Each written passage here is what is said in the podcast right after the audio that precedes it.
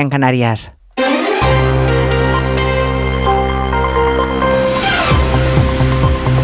Noticias en Onda Cero.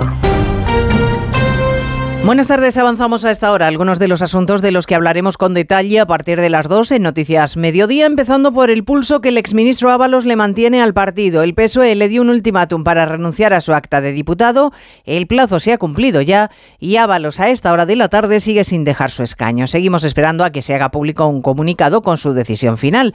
Y todo podría pasar, que no aguante la presión y se marche o que se quede y ante la amenaza de expulsión se pase al grupo mixto y se garantice sueldo y aforamiento.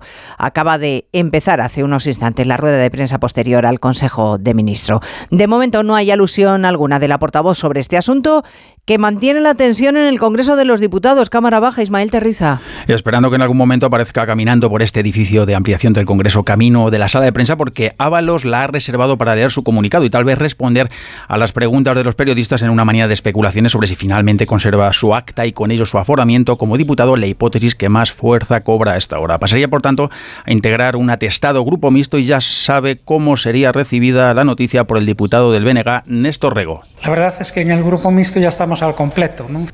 De hecho, empezó la legislatura con tres parlamentarios, tuvieron que hacer sitio a los cuatro de Podemos escindidos de sumar y ahora tendrían que habilitar un lugar al exministro de Fomento, es número 3 del PSOE y ex flamante portavoz de la Comisión de Interior. Esperemos, por tanto, si el caso Coldo convierte a Ábalos en un diputado raso y es miembro del PSOE. Quien interviene hasta ahora es el portavoz del PP, Miguel Tellado, quien ha dicho que no es el caso Coldo ni el caso Ábalos, sino el caso Sánchez. Bueno, a la espera de lo que pueda pasar, el varón socialista Emiliano García Paje hacía su pronóstico esta mañana en más de uno, cree que Ábalos terminará cediendo por responsabilidad política. Yo no me he imaginado a Ábalos en, clave de sí, de, estar en política y obviamente mientras estás en política cobrar de la política, como es lógico, pero no, no me he visto en una afición por, por lucrarse personalmente. ¿eh? Eso no quiere decir nada para lo que significa la responsabilidad política. Eh, después de cuarenta y tantos años de democracia hemos llegado a establecer una responsabilidad política casi universal. A partir de las dos les contaremos el desenlace si es que lo hay. Y hablaremos además del acuerdo de presupuestos en Cataluña al que han llegado el gobierno de Aragonés y el PSC de Salvadorilla, que van a firmar esta misma tarde en el Palau de la Generalitat.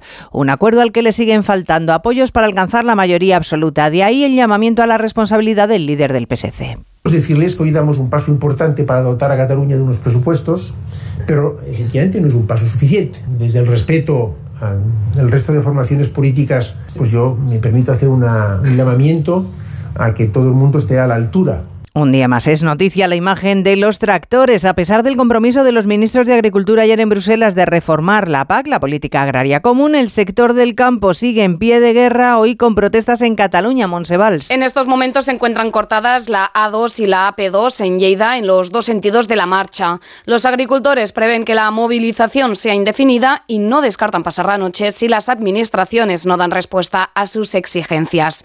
Por otro lado, en Girona los cortes continúan en la AP7, pero los manifestantes han abierto paso durante un rato para dejar salir a los camiones que llevaban atrapados desde esta madrugada. Una acción que hacen con el objetivo de dejar la vía libre de vehículos para continuar con la protesta. Medio país está afectado a esta hora por un temporal con alertas por lluvia, viento o nieve. Hay riesgo de desbordamiento de varios ríos en Navarra, cortes de carreteras e incidentes por nevadas. Y en Burgos se ha activado la fase 1 de emergencia por lluvia. Redacción en Castilla y León. Héctor Rodríguez. En Castilla y León preocupa especialmente la situación en la provincia de Burgos, donde desde esta mañana está activada la situación 1 de la fase de emergencia, el plan de protección civil ante el riesgo de inundaciones en los ríos Ebro y Duero. Así, el ayuntamiento de Miranda de Ebro permanece pendiente de la situación y espera un pico máximo del río en torno a las 5 de la tarde. Por su parte, continúa en nivel amarillo el río Arlanza en las localidades de Peral de Arlanza y en Quintana del Puente. En Ceuta se han producido casi 100 entradas de inmigrantes en situación irregular en apenas 24 horas sirios, marroquíes o argelinos que han llegado a la ciudad autónoma, la mayoría de ellos han nado. La buena relación que, España dice tener con Marruecos no se refleja en ese repunte migratorio. Redacción en Ceuta, Llorena Díaz. La presión migratoria sigue incrementándose en la ciudad autónoma. Esta madrugada se ha activado nuevamente la Guardia Civil y Salvamento Marítimo en la zona de Benzú ante la llegada de varios grupos de inmigrantes. Estas personas se han lanzado al mar a pesar del temporal de Poniente y el riesgo que esto supone para bordear el espigón que separa Ceuta del pueblo próximo en Marruecos de Beliones. En algo más de 24 horas han llegado más de 100 personas, entre ellos menores y de otras nacionalidades como argelinos y sirios. Pues en 55 minutos hablamos de todo ello cuando comentemos la actualidad de esta jornada de martes 27 de febrero. Elena Gijón, a las 2, Noticias Mediodía.